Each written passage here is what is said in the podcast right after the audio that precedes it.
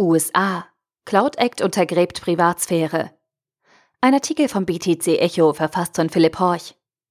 US-Präsident Donald Trump hat den Clarifying Lawful Overseas Use of Data Act, kurz Cloud Act, unterschrieben.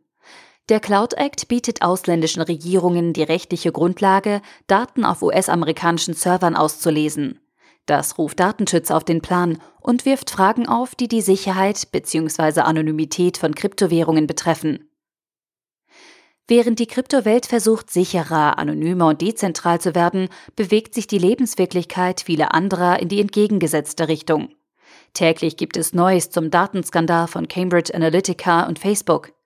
Dazu kommen Verbote. Etablierte Unternehmen wie Snapchat, Facebook und Google verbieten Werbung für Kryptowährungen und ICOs. Meistens nennen die Unternehmen den Verbraucherschutz als Hauptgrund.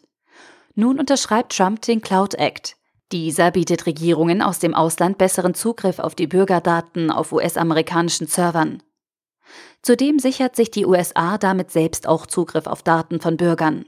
Aus Gründen der Strafverfolgung müssen sich die Behörden so mit weniger bürokratischen Hürden auseinandersetzen, bevor sie Daten auslesen können. Während US-amerikanische Unternehmen wie Apple, Facebook, Google, Microsoft und Oath das Gesetz in einem offenen Brief begrüßten, äußerten sich Datenschützer besorgt. Der Erlass sei ein endgültiger aufgezwungener Akt der Regulierung der Fragen der Privatsphäre auf der ganzen Welt auslöse, so die Electronic Frontier Foundation, kurz IFF. Besagt Unternehmen, die mit Daten ihr Kapital generieren, spielt der Erlass schon eher in die Hände. Sie sprechen von einem lang erwarteten Akt der Regulierung, der einen bemerkenswerten Fortschritt bringen wird, um Konsumentenrechte zu schützen und mögliche Konflikte mit dem Gesetz zu verhindern.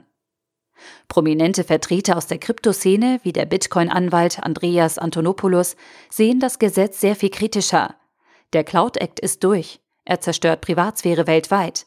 Also musste man ihn in einer 1,3 Billionen US-Dollar Ausgabenrechnung verstecken. Antonopoulos spielt in seinem Tweet darauf an, dass der Cloud Act ein Teil der aktuellen Ausgabenrechnung der USA ist. Bei dieser Omnibus Bill regelt die Regierung jährlich ihre gesammelten Ausgaben für das kommende Jahr. Am 20. März publizierte The Intercept in diesem Zusammenhang den Hinweis auf geleakte NSA-Dokumente.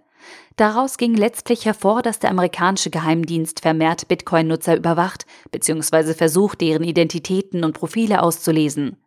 Für Kryptowährungen, deren attraktives Merkmal auf die Anonymität bzw. Pseudonymität ist, stellen solche Versuche genau wie der Cloud Act eine Bedrohung dar.